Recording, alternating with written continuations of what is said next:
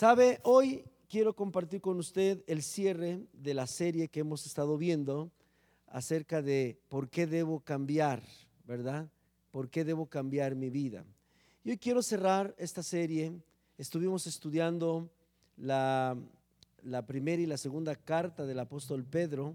Fue nuestra base para poder estudiar a profundidad eh, prácticamente esta última serie, esta última serie que tenía que ver el por qué debo cambiar mi manera de vivir. Y dijimos que era por una sola razón, porque Jesús viene por segunda vez. Amén.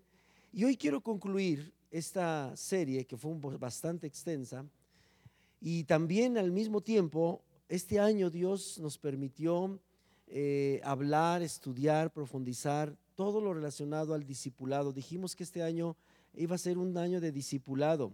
Eso, eso significó que este año cada reunión, cada tema, cada serie estaba enfocada a enseñarnos las cosas que Jesús les había enseñado a los discípulos mientras estaba en la tierra. Basado en la gran comisión, Jesús dijo, id por todo el mundo y predicad el Evangelio y enseñarles que guarden todas las cosas.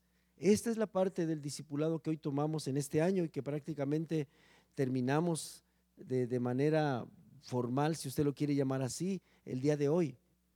Dios nos estuvo hablando muchos aspectos bíblicos, muchos principios bíblicos, y que si usted no tuvo la oportunidad de, escuchar todos, ahí están en la plataforma, en la plataforma de Spotify, ahí están todos, todos, todos los, los episodios. Dele una recapitulada, vuélvalos a estudiar, vuélvalos a repasar, haga sus anotas, créame que va a ser de grande bendición poder recapitular todos los principios que Dios nos permitió a lo largo de todo este año poder eh, profundizar. En muchos de ellos profundizamos mucho, en otros a lo mejor no alcanzamos a profundizar lo suficiente, pero sí, sí los tocamos. Así es que lo invito para que usted tenga una frescura toda completa, échele un vistazo. Tómese unas vacaciones de un fin de semana y en lugar de irse a Acapulco, váyase a su recámara secreta, métase su Spotify, su libreta, su Biblia, su, lápiz y póngase a estudiar ahí un fin de semana. Amén. Acompáñeme, por favor, al Evangelio de Lucas, capítulo 7, versículo 36. Hoy, este último episodio, quiero denominarlo de esta manera. Mi prioridad es adorar a Dios. Mi prioridad es adorar a Dios. Palabras claves de este tema. La palabra prioridad, que significa lo primero. Y cuando es lo primero, es lo primero. Y a lo mejor le va a pasar a usted como a mí, que cuando alguien me preguntó, ¿cuál es tu prioridad en la vida? Yo quise contestar cuál era mi prioridad en la vida hace unos años atrás. Y sabe, me salió una lista como de 50 cosas.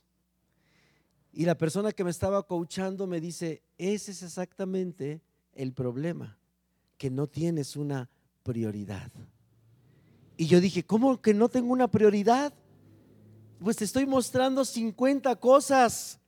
Dice, pues ese es el problema, que la prioridad no es una lista de 50 cosas. La prioridad es lo primero y solamente hay una sola cosa que puede encabezar tu prioridad. ¡Wow! Y sabe, el, el título de este mensaje, de este cierre, le he puesto esto. La prioridad o mi prioridad es adorar a Dios. Hoy debo irme sabiendo con mucha claridad qué es y cómo debo establecer prioridad en mi vida. Y la otra, debo saber que la prioridad, es decir, la, la, cosa número uno y única en mi vida es adorar a Dios. Y hoy debo de irme sabiendo que todo lo que he estudiado a lo largo de este año solo sirve para una sola cosa, que mi vida adore a Dios. Usted y yo existimos para adorar a Dios, lo que significa que adorar contempla muchos aspectos, muchas áreas. Adorar no solamente es cuando nosotros como ahorita estábamos adorando a Dios y que alguien nos dice, adore al Señor. Eso no es adorar, es una expresión solamente, pero adorar, hoy usted tiene que irse con todo, todo, todo el escenario completo para considerar qué es la adoración a Dios por qué es que debemos adorar a Dios y por qué hacer de la adoración a Dios la prioridad número uno en mi vida. Suena hasta un poquito no bíblico, pero nuestra prioridad no debe de ser nuestro cónyuge. No estoy poniendo otras cosas que no están en la Biblia. La prioridad número uno de cualquier ser humano, casado o soltero, en la tierra, es adorar a Dios. Amén. Y después hay prioridades, por supuesto. Después hay prioridades, otras, otras cosas que vienen abajo. Pero la prioridad número uno es aprender a adorar a Dios. Vamos a basar nuestra última enseñanza de esta serie en el Evangelio de Lucas capítulo 7, versículo número 36. Los que tienen Biblia impresa, ¿cuál es el título que aparece ahí en ese pasaje? ¿Alguien tiene un título? ¿Sí? Ok, Jesús en el hogar de Simón el fariseo. Hay pasajes paralelos en donde este pasaje también se conoce como eh, cuando Jesús es ungido en Betania, ¿verdad? Cuando Jesús es ungido en Betania por una mujer que se llama María, se llamó María. Vamos a la Biblia, vamos a la historia para poder hablar varias cosas importantes. Dice, uno de los fariseos rogó a Jesús que comiese con él. Y habiendo entrado en casa del fariseo, se sentó a la mesa. Entonces, una mujer de la ciudad que era pecadora, al saber que Jesús estaba a la mesa en casa del fariseo, trajo un frasco de alabastro con perfume y estando detrás de él, a sus pies, llorando, comenzó a regar con lágrimas sus pies y los enjugaba con sus cabellos y besaba sus pies y los ungía con el perfume. Cuando vio esto el fariseo que le había convidado, dijo para sí, este, si fuera profeta, conocería quién y qué clase de mujer es la que le toca, que es pecadora. Entonces, respondiendo Jesús, le dijo, Simón, una cosa tengo que decirte. Y él le dijo, di maestro. Un acreedor tenía dos deudores. El uno le debía 500 denarios y el otro 50. Y no teniendo ellos con qué pagar, perdonó a ambos. Di pues, ¿cuál de ellos le amará más? Respondiendo Simón dijo, pienso que aquel a quien perdonó más. Y él le dijo, rectamente has juzgado. Y vuelto a la mujer, dijo a Simón, ¿ves esta mujer? Entré a tu casa y no me diste agua para mis pies, mas esta ha regado mis pies con lágrimas y los ha enjugado con sus cabellos no me diste beso, mas esta, desde que entré, no ha cesado de besar mis pies. No ungiste mi cabeza con aceite, mas esta ha ungido con perfume mis pies. Por lo cual te digo que sus muchos pecados le son perdonados, porque amó mucho, mas aquel a quien se le perdona poco, poco ama. Y a ella le dijo, tus pecados te son perdonados. Y los que estaban juntamente sentados a la mesa comenzaron a decir entre sí, ¿quién es este que también perdona pecados? Y el último, el 50. Pero él dijo a la mujer, tu fe te ha salvado, ve en paz. Ese es un pasaje súper extraordinario, maravillosamente hermoso, que tiene otros pasajes paralelos en el Evangelio de Juan y también en el Evangelio de Marcos. Si usted los quiere leer en su casa, en Marcos se encuentra en capítulo 14, versículo 3 al 9. Marcos 14 del 3 al 9. Y en Juan se encuentra en el capítulo 12 del versículo 1 al 8. Y este pasaje es tan extraordinario y nos conecta exactamente donde nosotros necesitamos estar bien concentrados. En este papel que juega la prioridad de una persona al entender que, que, la, que la adoración juega un papel determinante en el aspecto de ser perdonados y de poder entrar al cielo. Hay una relación tan estrecha en que una persona aprenda a adorar y una vez que aprende a adorar, hacer de la adoración su prioridad por la razón única de que Dios es digno y de que Dios a través de la adoración, al hacerla nuestra prioridad, Él nos perdona. Y cuando la Biblia habla de que nos perdona, nos está hablando de entrar a la vida eterna. Porque ¿para qué razón Él nos perdona en la tierra? Para poder entrar un día en el cielo. Entonces vuelve importante este pasaje. Mi prioridad es adorar a Dios. Entonces, este pasaje nos conecta en cosas tan profundas y tan hermosas que yo quiero tomar algunas de ellas. Si usted me hace favor de regresar a Lucas capítulo 7, versículo 36, quiero tomar algunas cosas para profundizar en ello. Quise leer el pasaje para que usted tuviera toda la historia completa y ahora solamente vamos a tocar de este pasaje algunos aspectos relevantes, importantes, que están conectados con la adoración, que están conectados con el desarrollo o la prioridad de tener y aprender a adorar a Dios. Vea este pasaje. Evidentemente en este pasaje lo que, brota del pasaje es el ungimiento de Jesús a través de una mujer que era pecadora y que el perfume era uno de los perfumes más caros y que se había, eh, esta mujer tenía este, este perfume en un frasco de alabastro. Y eso es lo que resalta, porque todo eso tiene un simbolismo espiritual muy importante, ¿verdad?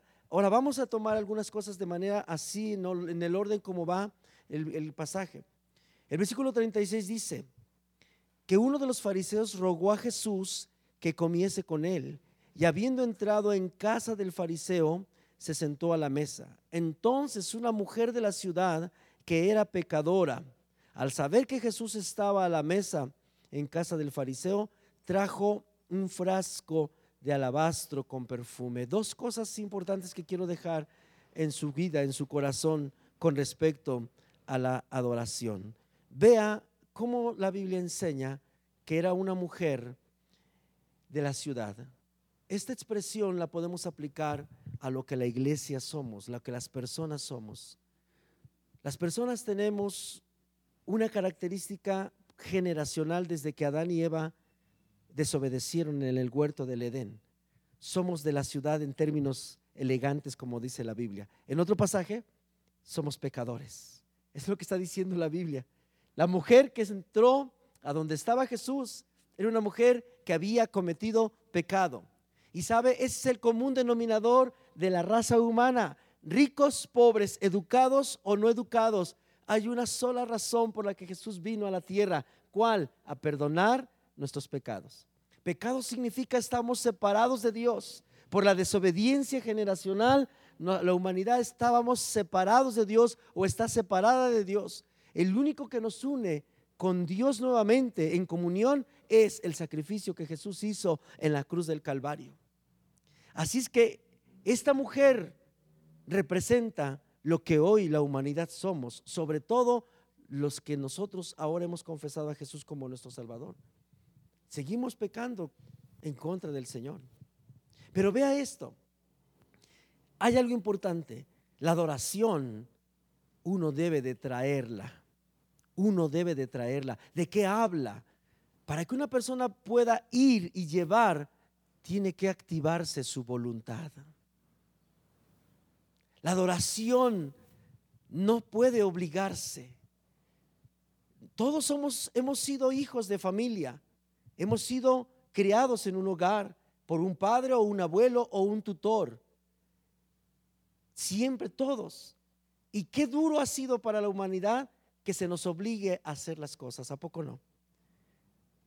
Yo me acuerdo cuando la educación era de que llegábamos a una casa y los niños no queríamos saludar y volteaba la mamá y el papá, ¿cómo se dice? ¿Ah? Y hay uno, ¡ay! Buenos días. ¿A poco no? No sé si usted fue uno como yo, pero así que, ¡ay, mamá!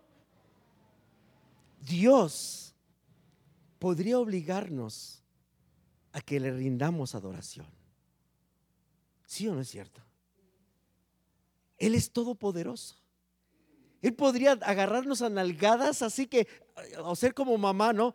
A ver, Oscar, ¿a qué horas me vas a adorar? Y yo, ay Dios, otra vez. La mujer vino y trajo el perfume con el cual iba a registrar el tipo de adoración que yo le iba a dar. Porque mire, querramos o no, los seres humanos rendimos adoración ya sea a Dios o a cualquier otra cosa. La mujer trajo frasco de perfume, frasco de alabastro. El alabastro era una materia como lo que hoy conocemos como la cerámica. Aparentemente fuerte, pero frágil. En otro pasaje dice que la mujer rompió el frasco de alabastro. Habla de una voluntad. Tenemos que activar la voluntad para adorar a Dios. ¿Sabe? Le voy a dar una buena noticia. No hay un solo ser humano que sea capaz de su propia voluntad rendirle adoración a Dios. Nadie, ni el más bueno, el que, aunque usted haya visto a alguien con alitas y con aureola, no es capaz de brotar su corazón para darle alabanza. Porque Romanos dice, Pablo a los Romanos dice, no hay nadie que haga lo bueno, ni uno solo. Todos se han desviado, cada uno por su camino. Así dice la escritura. De tal manera que no hay nadie que, como esta mujer trajo el perfume, le nazca, no, hoy voy a adorar a Dios. Sí, hoy, hoy voy a... Y si alguna vez lo hicimos, quiero decirle que ni siquiera nació de nosotros. Dice la Biblia que es Él quien pone el querer como el hacer. De tal manera que, sabe, también la Biblia dice que la carne no le gusta adorar, pero el Espíritu está presto. Y todos tenemos al Espíritu dentro de nosotros. De tal manera que el Espíritu siempre está diciéndome, adora al Señor, pero yo no le hago caso. Entonces mi voluntad debe ser activada. Mi voluntad debe ser activada. La historia de esta mujer está escrita para eso, para activar mi voluntad, para que yo sepa que yo soy el que tengo que rendirle, tengo que llevar adoración a Dios. Yo puedo estar en medio de una congregación súper adoradora y puede estar en una congregación con 50, con 100, con 10 mil, con 5 millones de personas y sentirse extraordinario la adoración. Pero yo puedo ser el único que no le está llevando adoración a Dios. Vea el escenario. Ahí estaba Jesús, ahí estaba eh, el fariseo llamado Simón, el leproso, y había otros invitados. Y siempre iban los discípulos de Jesús con Jesús. O sea, había una buena cantidad de gente ahí, sí o no es cierto. Y díganme, ¿quién de todos ellos, incluyendo los discípulos, le estaba adorando al maestro? Todos eran espectadores. Tan espectadores que luego, luego se pusieron la mano en la cintura así como diciendo, esta mujer desperdició un super perfume. Quiere decir que todo el mundo estaba observando, nadie estaba adorando, solo la mujer. Otro aspecto de esta historia, vamos adelante, dice, y estando detrás de él a sus pies, oh, estando detrás de él a sus pies llorando, Comenzó a regar con lágrimas sus pies y los enjugaba con sus cabellos y besaba sus pies y los ungía con el perfume. Oh, alguno se preguntará, ¿esa señora por qué estaría llorando? La Biblia no registra que Jesús la haya rechazado. La Biblia no dice que Jesús le haya dicho, ni se te ocurra, ¿eh? no, ni, ni te acerques, como para haberse sentido rechazada. La Biblia no dice que la señora le dolía acá, ay, que uno se quiebra del dolor, oh, y ya se pone a llorar. La Biblia no dice que le dolía una muela o algo para que estuviera llorando, ¿sí? No se le había muerto alguien. Pregúntese en este, en este momento, ¿por qué estaba llorando? ¿Por qué asocia la Biblia el llanto y el estar de pie, de estar de rodillas delante de Jesús con lo que será llamado la adoración. Dos aspectos importantes. Porque conecta, Jesús declara después por qué estaba llorando. Jesús dice, mira, Simón, te voy a explicar. Había dos deudores. Uno debía mucho y otro debía poco. Pero el Señor al quien le debían, le perdonó a los dos lo mismo. Y habla de las dos clases de personas que somos. Hay gente que nos sentimos bien pecadores. Y hay gente que dice, no, yo no tengo pecados. Yo estoy chido. Hay algunos que se aprendieron la canción de José José. Ya lo pasado, pasado. Y ya no nos interesa. Y tenemos el corazón duro. ¿Sabe por qué estaba llorando la señora?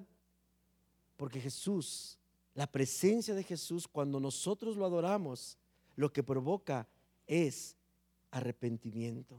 Nos hace ver nuestra condición. No es como sentirnos como cucarachas aplastadas que, no servimos para nada. No, es un reconocimiento de nuestra verdadera situación delante de Dios que nos hace sentir que necesitamos tanto de Dios. Y Jesús dijo, esta mujer hace lo que hace, trajo su perfume, no le importó en medio de todos los hombres, porque eran puros hombres los que estaban allá. Y lloró y limpió mis pies con sus lágrimas, porque dice, mucho ama al que mucho se le perdona. Simón el leproso se sentía limpio, se sentía que no tenía, que no le debía nada a nadie, mientras esta mujer se sentía la más pecadora. ¿Sabe, mis hermanos? No necesitamos cometer los pecados más atroces que se pueden pensar e imaginar para lograr experimentar lo necesario que es sentir el perdón de Dios. Pero conecto con esto. ¿Sabe la razón número uno por la cual no tenemos como prioridad la adoración a Dios?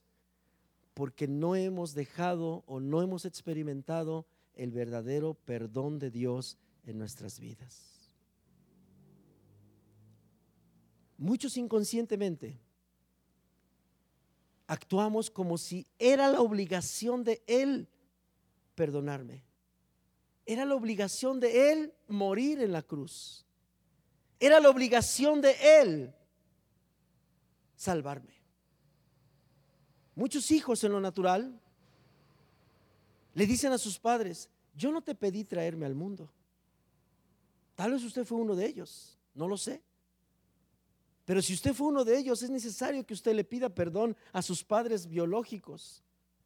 Porque es la expresión más insensata que uno puede expresar. Pero a veces en lo espiritual a Dios así le hacemos.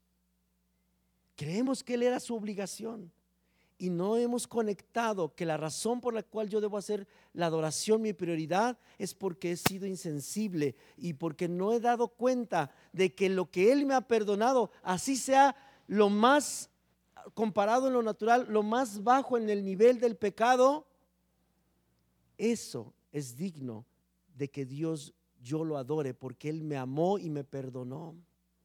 La mujer tuvo capacidad de adorar y de hacer su prioridad la adoración porque asoció lo que Dios, lo que Jesús hizo con ella, la perdonó. Y el pecado que le perdonó para ella fue lo máximo, lo más grandioso que pudo haber experimentado. Muchos hemos dejado, o algunos ni siquiera hemos experimentado realmente el perdón de Dios de nuestros pecados. Y aquí esto es bien profundo.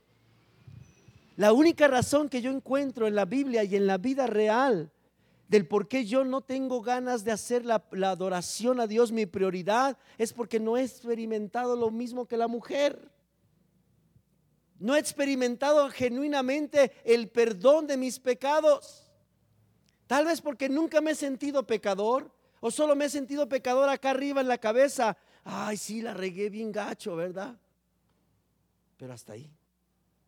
No lo he sentido acá. No he dejado que el Espíritu, que es el único que es y está para redarguirme, me redarguya. Necesito hacer de la adoración mi prioridad, pero necesito experimentar de verdad cómo es que Jesús me perdonó. Porque cuando yo experimento todo lo que Él me perdonó, entonces yo lo amo. Y si yo lo amo, entonces mi respuesta es adorar. ¿Sabe por qué no adoramos? Porque no amamos lo suficiente a Dios. Necesitamos amarlo. Y no dejemos que la vida nos lleve hasta el suelo o hasta el, más abajo del suelo para poder decir, oye, pues si yo quiero ser como la mujer, que me perdone más cosas, no, porque tengo tanta, tengo tan poquitas cosas que me perdona que no, pues no tengo el amor que, que tiene otro. No, debemos de llegar a ese punto. ¿De acuerdo? Ok, sigamos leyendo. Dice, eh, ah, vaya conmigo, eh, ahora acompáñeme hasta el siguiente versículo. 44. Ah, versículo 44. Y vuelto a la mujer, dijo a Simón, ¿ves esta mujer? entré en tu casa y no me diste agua para mis pies, mas esta ha regado mis pies con lágrimas. ¿Qué hizo la mujer? ¿Cómo estaba adorando la mujer? ¿Alguien leyó conmigo? ¿Cómo estaba adorando la mujer? ¿Con qué? Con lágrimas. Wow. Yo pregunto, ¿hace cuánto usted y yo no adoramos a los pies del Maestro con nuestras lágrimas.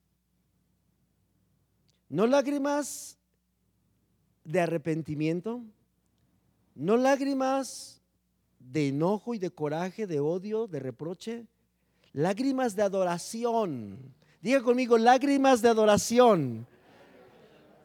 Tal vez alguno ha experimentado darle a Dios sus lágrimas en adoración. La mayoría experimentamos lágrimas porque nos golpearon, porque nos insultaron, porque se nos perdió la cartera, porque chocamos el coche, porque se fue alguien de nuestra vida. La mayoría llevamos lágrimas que no son de adoración.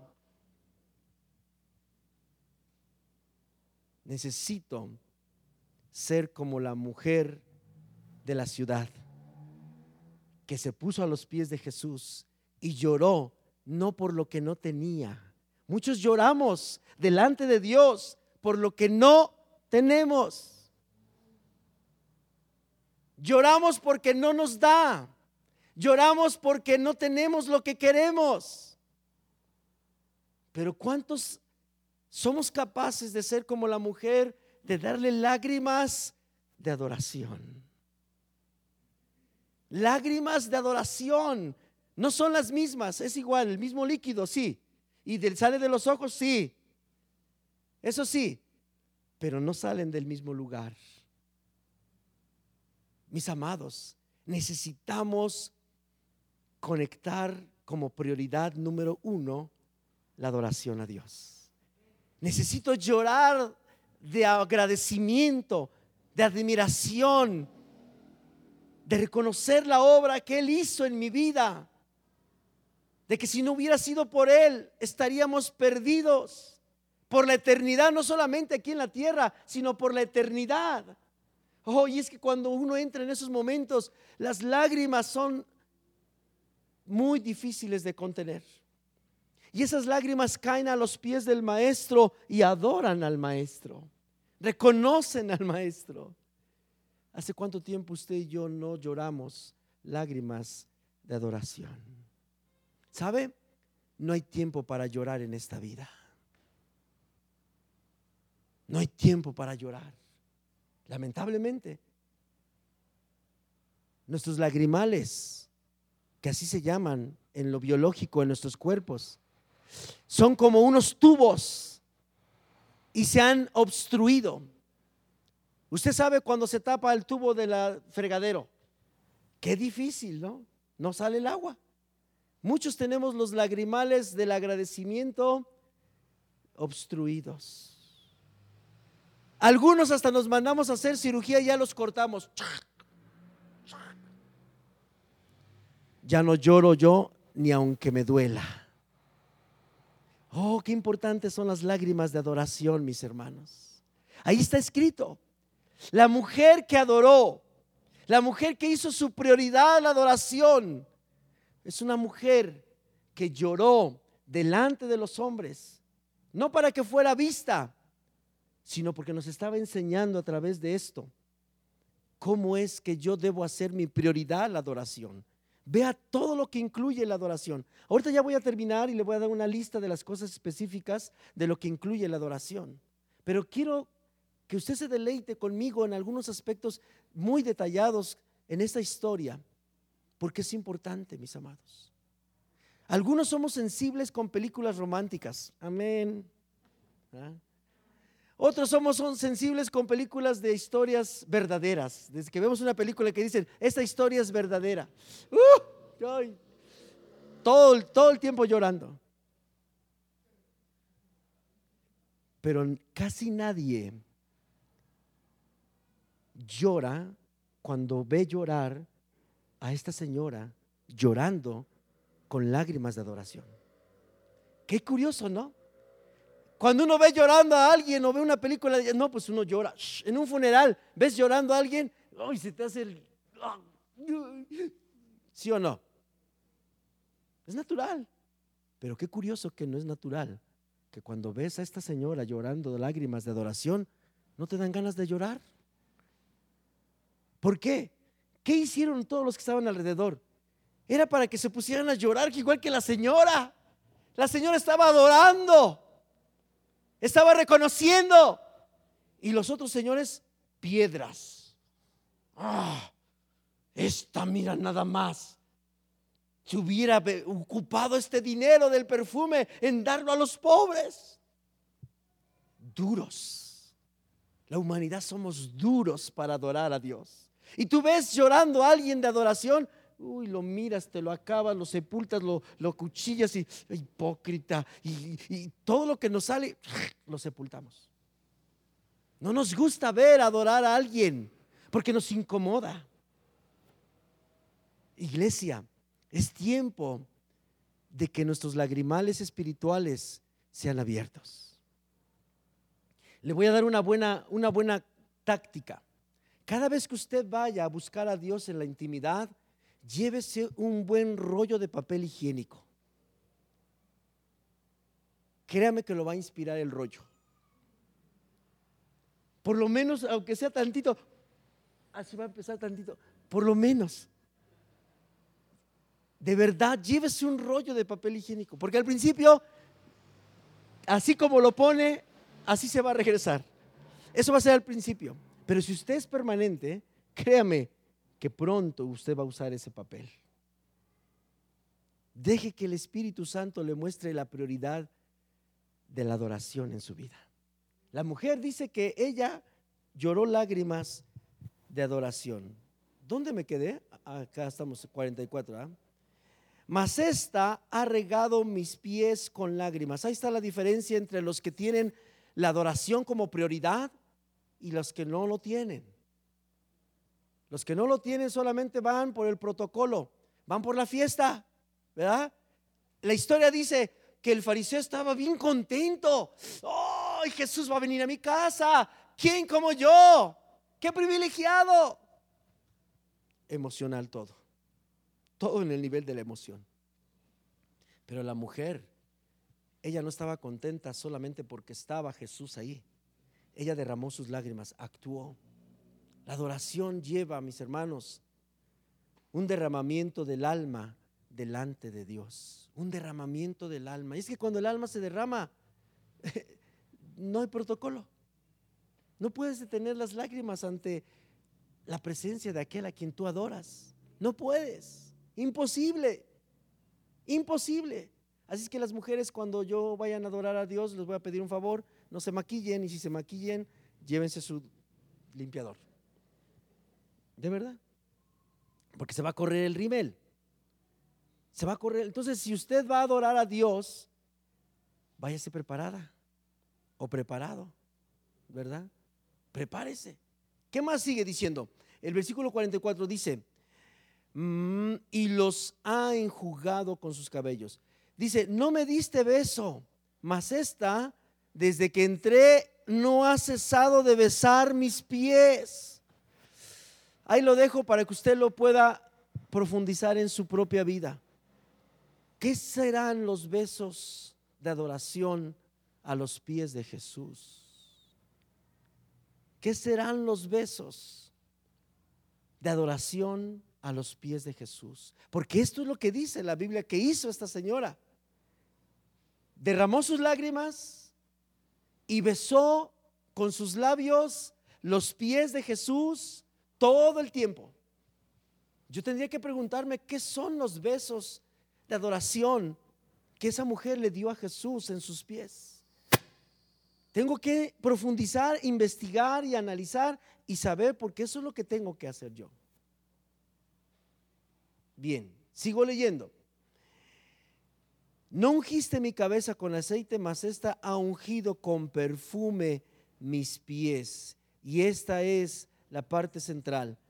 Este perfume representa la vida de adoración ¿Por qué? Usted se da cuenta que la historia dice que el perfume cuando se rompió, que toda la habitación se llenó del olor del exquisito perfume que la mujer decidió entregarle a Jesús.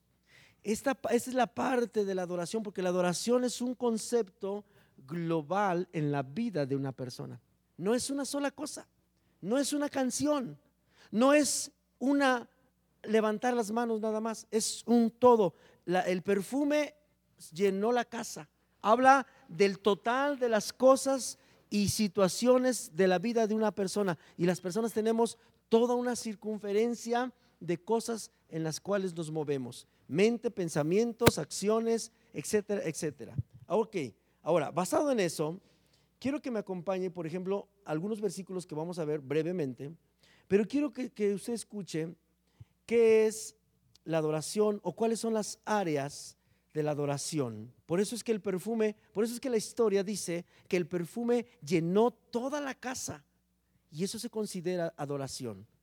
Por eso la historia lo registra así, que el quebrar el perfume, el perfume, porque espiritualmente significa que la adoración, que debe ser nuestra prioridad delante de Dios, abarca varias áreas de nuestra vida. ¿Cuáles son? Número uno, la, adoración, la, definición más simple de adoración que quiero darle en esta mañana es esta. Adoración es darle culto o reverencia a Dios por sus obras y por quien Él es. Se lo voy a repetir otra vez. Adoración es darle culto o reverencia a Dios por sus obras o por quien Él es. Ahora, ¿cómo se expresa este culto? ¿Cómo se expresa esta reverencia a Dios? ¿Por sus obras o por quien Él es? Hay varias áreas, que es el perfume que llenó la habitación en aquella historia. Número uno, la oración. La oración es una expresión de adoración. Vaya conmigo a Génesis, por favor, en la pantalla. Génesis 12.8. La primera línea de expresión de adoración es la oración. Si nosotros no estamos orando, si nosotros no hemos desarrollado vidas de oración, no estamos adorando nos tenemos como prioridad número uno la adoración. Es una expresión importante. Génesis 12:8 dice lo siguiente: Luego se pasó de allí a un monte al oriente de Betel y plantó su tienda, teniendo a Betel al occidente y a Jai al oriente, y edificó allí altar a Jehová. ¿Qué cosa? E invocó el nombre de Jehová. ¿Qué está diciendo la escritura? Que la adoración, una de las expresiones de adoración es invocar, que tiene que ver con orar. La oración es una línea de expresión de adoración. Si yo no he sido capaz de desarrollar una vida de oración, no puedo decir que estoy siendo adorador. Mi prioridad no es adorar. Si yo tengo todo, hago, voy, vengo, bajo, subo, compro, hago, eh, todo, pero no está en mi lista de actividades la oración, no estoy adorando. No soy un adorador. En la línea de la expresión de la oración. Pablo dice a Timoteo, quiero que los hombres ante todo, ante todo, hagan oraciones, rogativas, peticiones, acciones de gracias.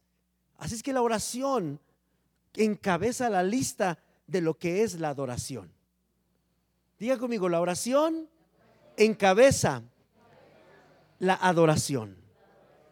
Yo lo invito a que usted desarrolle una vida de oración personal.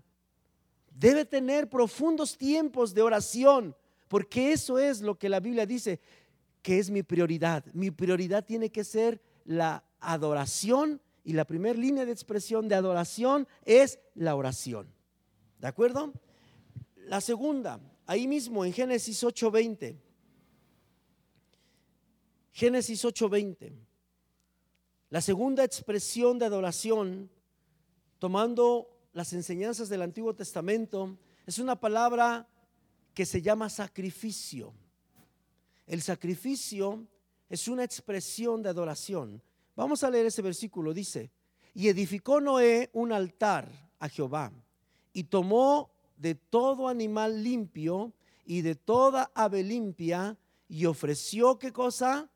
Holocausto en el altar, el sacrificio, mis hermanos. Hay distintas clases de sacrificios en todas las áreas. Uno de ellos, por ejemplo, la Biblia dice, sacrifica a Dios alabanza, frutos de labios que confiesen su nombre. Y es que no es fácil cantarle a Dios, sobre todo cuando hay tristeza, sobre todo cuando hay aflicción, no es fácil. Hay que sacrificarse. El sacrificio es parte de muchos aspectos en la vida. La Biblia en Romanos capítulo 12 dice que el verdadero sacrificio que ahora Dios en este tiempo de la gracia en el que vivimos nosotros, ya no es traer machos cabríos, ya no es traer palominos, ya no es traer animales al altar del sacrificio. Ahora somos nosotros el sacrificio vivo, santo, que debe ser presentado delante de Dios. Pablo lo decía así, todos los días sacrifico mi carne, sacrifico, crucifico mi carne para agradar a Dios. El sacrificio es parte de la adoración. Yo mismo tengo que abstenerme, yo mismo tengo que sacrificar, crucificar mi propio ego. Ok, siguiente, ahí mismo en, Génesis 4.3, es algo muy similar. Génesis 4.3, por favor.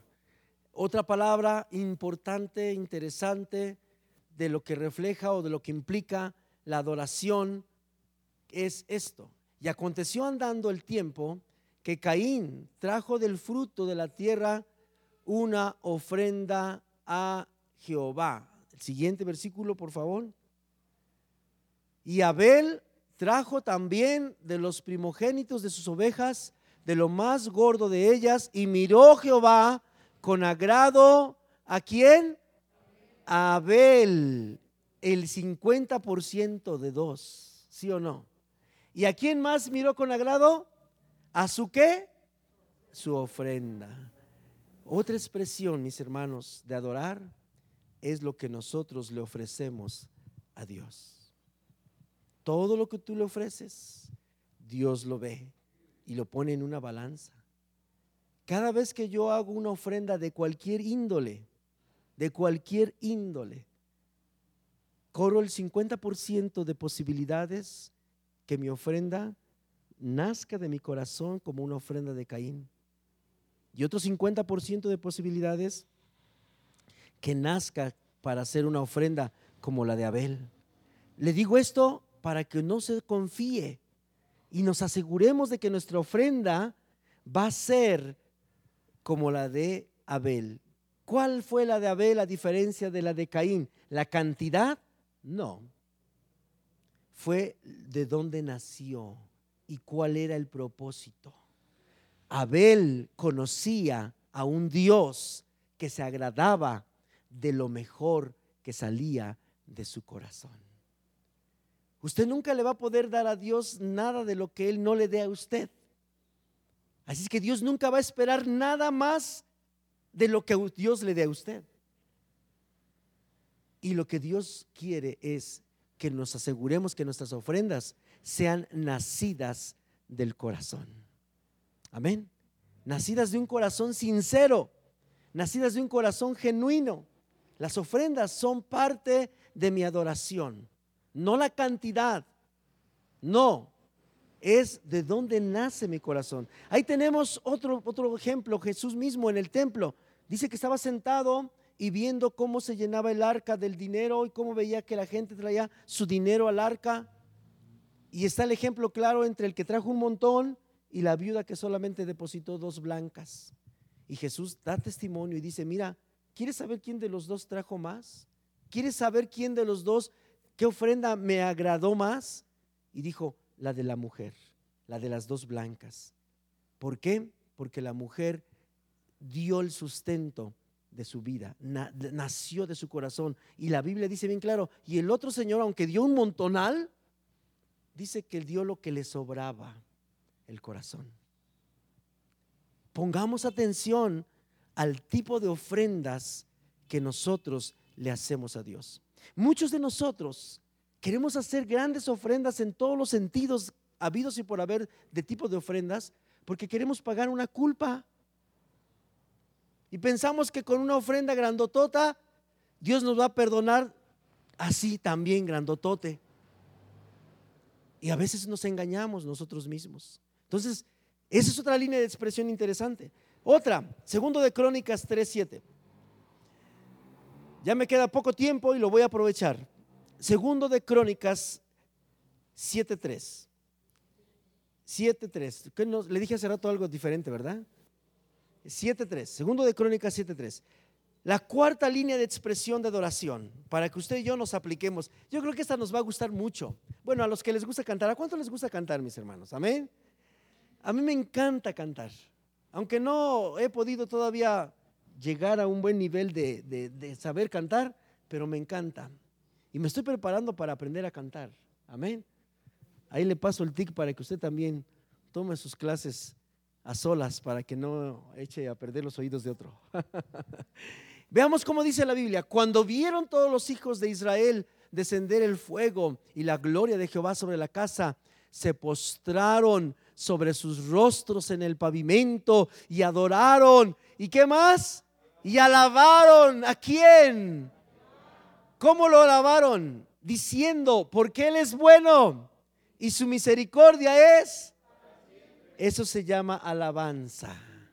Usted tiene que aprenderse cantos que alaben, que glorifiquen, que exalten la grandeza de Dios y cantarlos y entonarlos. Ese versículo está muy eh, precioso que nos da una muestra muy amplia de todo lo que implica la adoración, mis hermanos. Postrarse, cantarle a Dios. Pero esta línea que le estoy hablando es bien importante. Ya debemos acabar con el asunto de yo voy a cantarle a Dios, pero la verdad nunca le canto, los que le cantan son los demás. A mí me pasó mucho tiempo. Me sentía tan mal que yo cantaba tan feo Hoy sigo cantando feo, pero ya no me siento mal. Esa es la diferencia. pero cuando entendí que mi prioridad tenía que ser adorar a Dios en la expresión de la alabanza, dije, no, de aquí soy. Porque a quién quiero agradar? al que está a mi lado? No, quiero agradar al que me oye. Quiero agradar al que me lavó, al que me salvó, al que me perdonó, al que me ha rescatado, al que me da vida eterna. ¿Lo merece o no lo merece, mis hermanos? Él merece que yo le cante. Amén. Para reforzar este punto, Salmos 66, 4. Ya casi vamos a terminar. Salmos 66, 4. Deme cinco minutos más para terminar.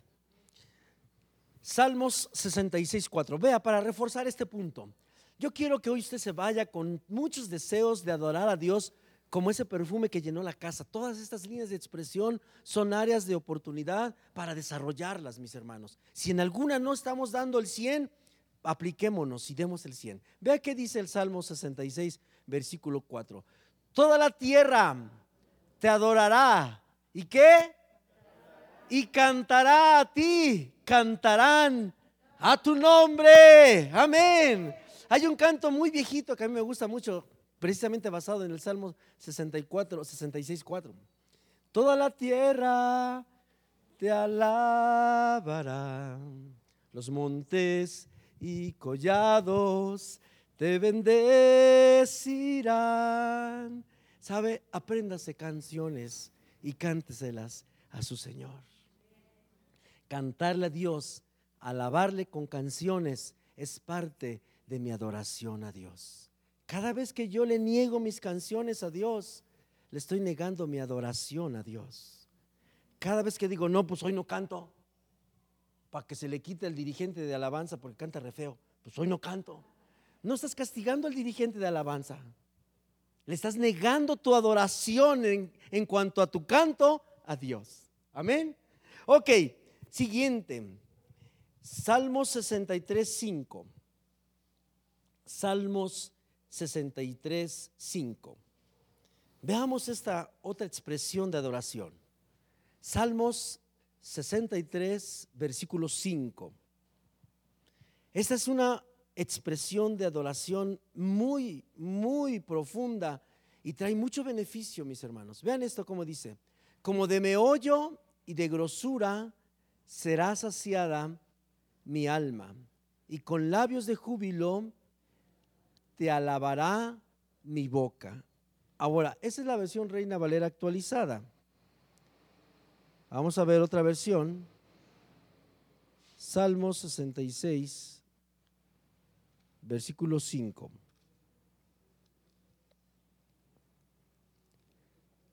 El 5 y el 6. Salmo 66, versículos 5 y 6. Dice, venid y ved las obras de Jehová, temible en hechos sobre los hijos de los hombres.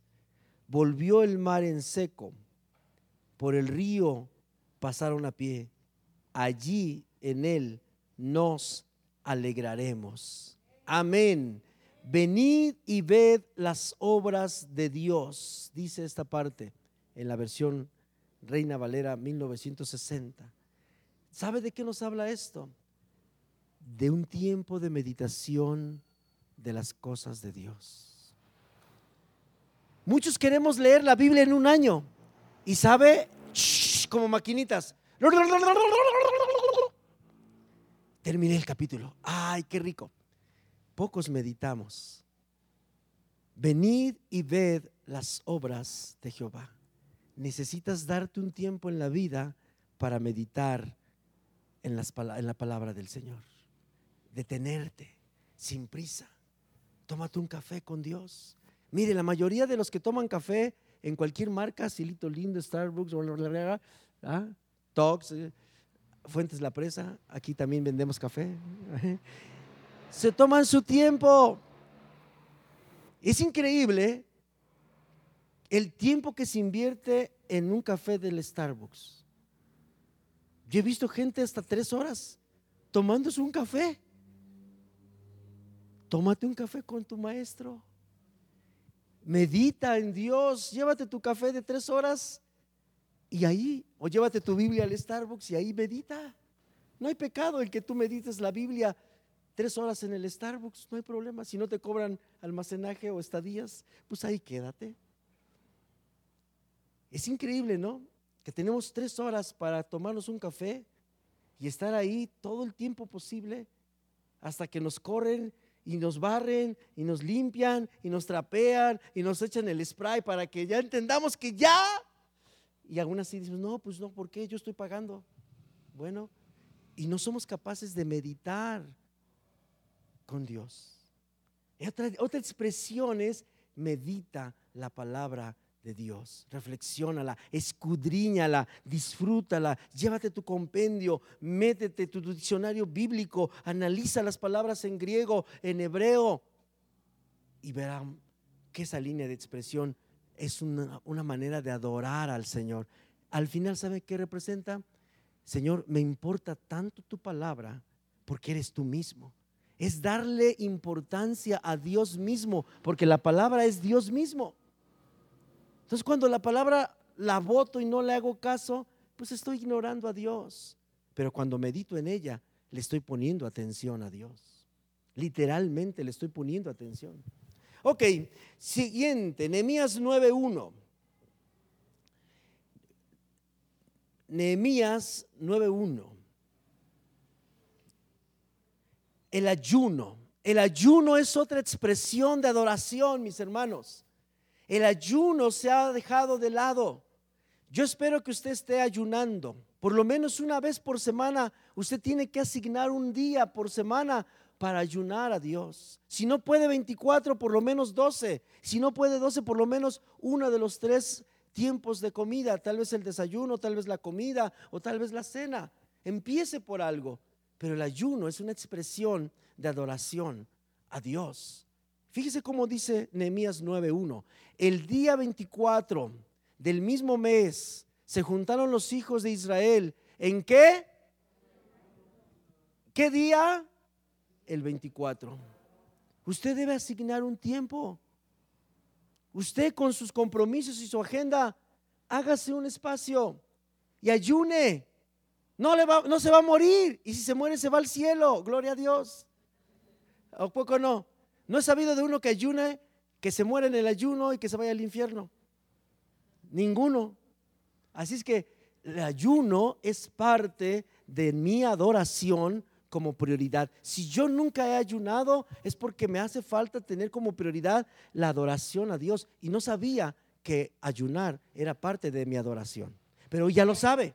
Hoy ya usted sabe que ayunar es una expresión de adoración y que si Dios es su prioridad y usted quiere hacer de la adoración a su Dios la prioridad, la cosa número uno, tiene que buscar un espacio en su agenda. No le exijo mucho, por lo menos empiece una vez por mes. Yo creo que sí, en un mes de 31 días, de 30, yo creo que alguno vamos a poder sacar por lo menos un ayuno de un desayuno. ¿O no lo cree? Hagamos la prioridad nuestra adoración a Dios. Ayunemos, ayunemos, ayunemos, ayunemos. Ahí está la Biblia bien claro. Es parte de la escritura. Ok, segundo de Crónicas 30, 21. Dos más y terminamos. Hay muchos más, pero solamente quiero dejarle estos dos últimos. Este le va a gustar. ¿A cuánto les gusta la fiesta? Amén. ¿Sabe hacer fiesta? Y dar acción de gracias es parte de la adoración. No estoy hablando de las parrandas, ¿eh? o sea, no me malentienda. Las fiestas con Dios son la actitud de tu corazón para celebrar a Dios. Fíjense cómo dice, así los hijos de Israel que estaban en Jerusalén, ¿qué dice? Celebraron la fiesta solemne. Oh, esos judíos eran pero fiesteros con ganas. No, hombre, se las pintan solos. Nosotros también, nada más que nosotros no hemos asociado la manera de hacer fiesta como parte de nuestra adoración con Dios. Como que decimos, no, mira Jesús, voy a ir a una fiesta, pero no me dieron boleto para invitarte. me voy a mi fiesta, pero tú te quedas en la tuya. No, La fiesta es parte de la actitud del corazón. No me lo quiten, por favor. Ok, dice, de los panes sin levadura por siete días de grande gozo. Dígame conmigo, siete días. Yo nunca he estado en una fiesta de siete días, mis hermanos. Yo a lo más que duro en una fiesta son como 40 minutos. Y ya me quiero ir. Y en la mayoría voy por puro compromiso. Cuando me toca predicar y me tengo que quedar un ratito. De verdad, a mí me cuesta mucho trabajo la fiesta. No soy amargado, bueno, eso creo. Pero no me gusta la fiesta. Y yo veo que digo, Dios, perdóname porque si tú eres mi adoración y eres la prioridad de mi adoración, pues tengo que tener un corazón alegre. No debo ser aguafiestas. ¿Cuántos somos aguafiestas? Jesús dice, vente Oscar, vamos a celebrar que un pecador se arrepintió. Ay Señor, otra vez, ya te aplaudí. Las fiestas y la celebración en Dios es parte de nuestra adoración. Dice, siete días, ¿por cuánto? Dice, con grande gozo. Ahí está el secreto. ¿Qué quiere Dios? ¿Extravagancia? No. Está hablando de fruto del Espíritu. El gozo es fruto del Espíritu. Yo tengo que estar gozoso. Sea lo que sea, haya lo que haya, yo tengo que tener gozo en mi corazón. Eso es, eso es celebrar fiesta. Eso es celebrar fiesta solemne. ¿Qué más dice? Siete días con grande gozo. ¡Wow! ¿Qué tomaban estos cuates? Ah? Y glorificaban a Jehová todos los días los levitas y los sacerdotes cantando con instrumentos resonantes a Jehová. ¡Wow! ¡Qué fiesta! Mis hermanos, necesitamos ser gente de ese tipo. Necesitamos ser gente de ese tipo. Gente que sabe que su adoración es la prioridad y que le expresa con gozo siete días consecutivos. Oye, se acabó el vino. No te preocupes, el que produce el vino está aquí. ¿Quién es el que, oye, como que ya siete veces la misma canción ya me, ya me aburrió? No te apures, ahorita Dios te va a dar otra canción porque Él te va a revelar. Es el fruto del Espíritu. Amén. Ok, ¿qué otra expresión para terminar? Salmos 95, 6. Salmos 95, 6. Ok. Salmo 95, 6 nos habla de una expresión de adoración muy, muy poderosa. Esa sería la palabra que yo le diría. Esta expresión, aparte de ser hermosa para Dios, es poderosa en Dios. Venid, adoremos. ¿Y qué más? Postrémonos. Diga conmigo, postrémonos. Y mire qué nivel. Arrodillémonos delante de Jehová nuestro Hacedor. Esta última expresión de adoración son de las que ya todo mundo hemos pensado que era una moda o que fue una moda y que ya pasó. Inclinarse, adorar a Dios de rodillas, postrados. Mis hermanos, a veces pensamos que eso solamente es, sí lo hago, pastor, pero allá en mi casa. Está bien, hágalo en su casa, sígalo haciendo en su casa, pero quiero que ponga atención en el versículo. Está en plural. Y el contexto del versículo tiene que ver con una adoración congregacional.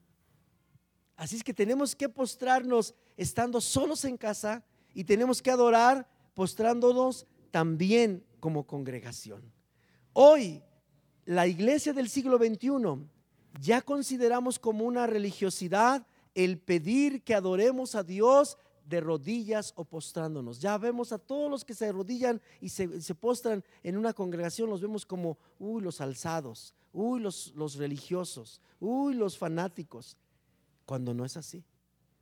Hemos perdido la prioridad de la adoración. Es que yo vengo aquí a adorar al Padre. ¿Y usted viene a quién? adorar al Padre. Todos hemos venido para adorar al Padre, así es que ¿por qué no lo adoramos como Él quiere que lo adoremos? La mujer derramó sus lágrimas, se postró de rodillas, lo mismo que está escrito aquí. Esa es la última expresión que, que quiero dejar en su corazón de entre todas las muchas otras que hay.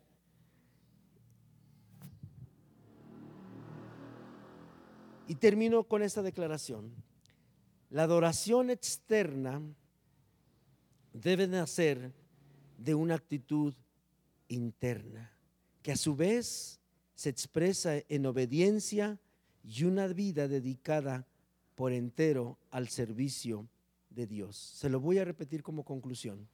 La adoración externa, todo lo que nosotros vamos a hacer por fuera, todo, todo, absolutamente todo, nace de una actitud interna, nace del corazón. Jesús lo dijo así, de la abundancia del corazón habla la boca. ¿De dónde nacen los pleitos, las iras, las contiendas, los celos, las enemistades? ¿De dónde nacen? Del corazón. Así es la adoración. Si yo no externo adoración en ninguna de las áreas que acabo de mencionar, es por una sola razón, mis hermanos. En el corazón no lo tengo. La prioridad no está en mi corazón. En mi corazón hay prioridades de todo tipo, menos la adoración.